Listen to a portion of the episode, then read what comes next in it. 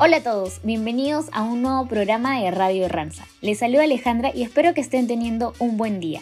Hoy jueves 15 de octubre les vamos a estar compartiendo estrategias emocionales para mejorar nuestro sistema inmune.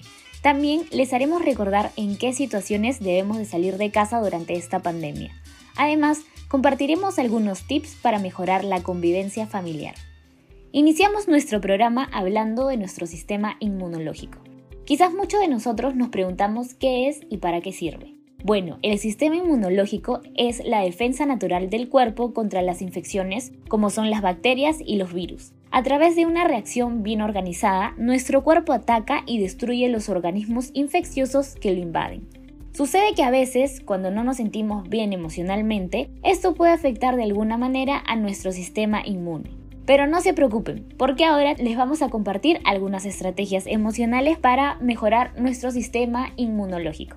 Primero, realicemos ejercicios de relajación. Esto nos permitirá relajarnos por un momento de las emociones y pensamientos que podrían generarnos estrés. Por ejemplo, podemos probar meditando unos 5 minutos al día. Segundo, expresemos nuestras emociones.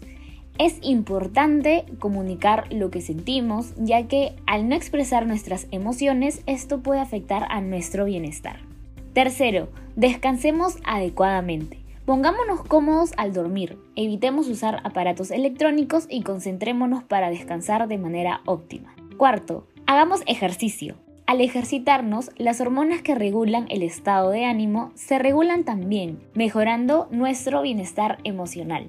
Los invito a seguir estas estrategias para sentirnos mejor y a la vez fortalecer nuestro sistema inmune. Cambiando un poco de tema, en las noticias vemos que muchos países en el mundo están iniciando la segunda ola de la pandemia. Y en muchos casos, esta es más fuerte que la primera.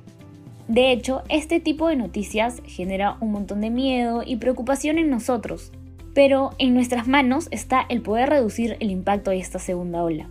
Muchos de ustedes se preguntarán, Alejandra, ¿y cómo lo podemos hacer?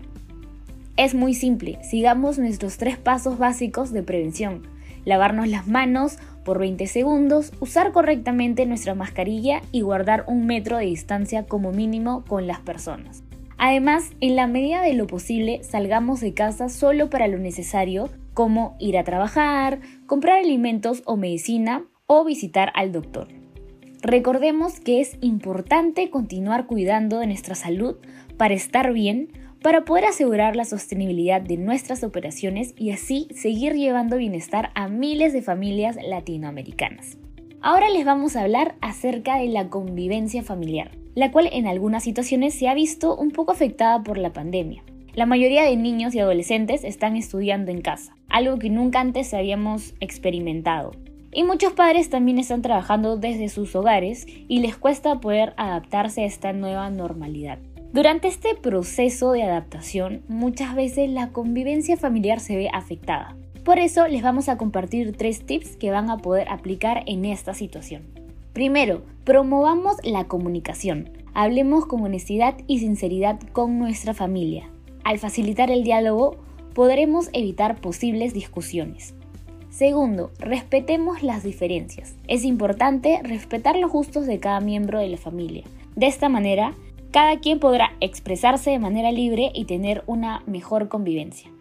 Tercero, pasemos tiempo en familia. Es importante compartir tiempo de relajo y diversión. Por ejemplo, ver películas, jugar juegos de mesa, jugar videojuegos o hacer alguna actividad que le gusta a nuestra familia. Hemos llegado al final del programa, pero antes de irnos queremos mandarle saludos a nuestro compañero Samuel Estrada del C Sauce en Honduras, porque el día de ayer ha estado de cumpleaños. Un fuerte abrazo para ti, Samuel.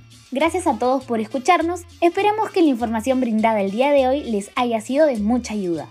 Lo dejamos con la canción Destino Casualidad de Hash y Melendi, pedido dedicado a nuestro compañero Samuel. Cuídense mucho y nos vemos el próximo jueves.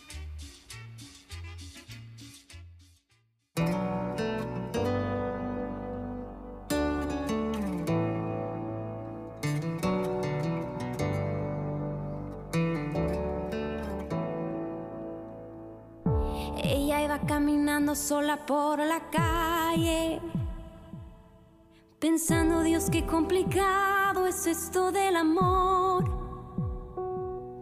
Se preguntó a sí misma cuál habría sido el detalle que seguro Cupido malinterpretó. Él daba como cada noche vueltas en la cama. Sonó de pronto una canción romántica en la radio. Quizá fue Michael Bolton quien metió el dedo en la llaga. Y como le faltaba el sueño fue a buscarlo. Los dos estaban caminando en el mismo sentido. Y no hablo de la dirección errante de sus pasos. Contestó con un suspiro. Y el universo conspiró para abrazarlos. Dos extraños bailando bajo la luna.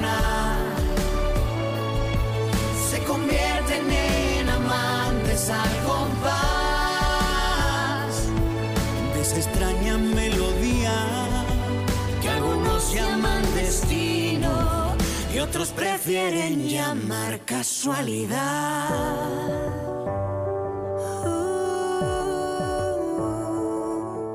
Y él le preguntó al oído, mi amor, ¿dónde estabas? Durante todo el tiempo que yo tanto te busqué. Ella le contestó, lo siento, es que estuve ocupada. Aunque para serte sincera, ahora no entiendo en qué. La noche se hizo día, pero no se fue la luna. Se quedó a verlos apoyada en el hombro del sol. Alumbrales con fuerza, brilla todo el día. todo el día. Y cuando llegue la noche yo sellaré su pasión. Dos extraños bailando bajo la luna se convierten en amantes al compás de esta extraña melodía que algunos llaman destino y otros prefieren llamar casualidad.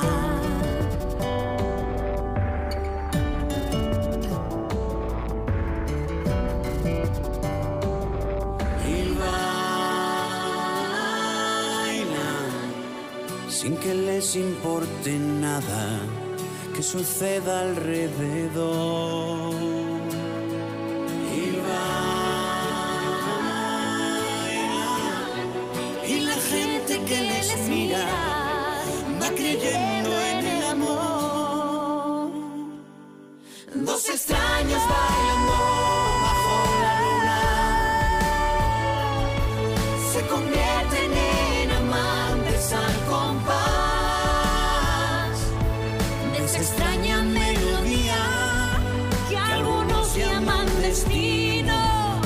otros prefieren llamar casualidad.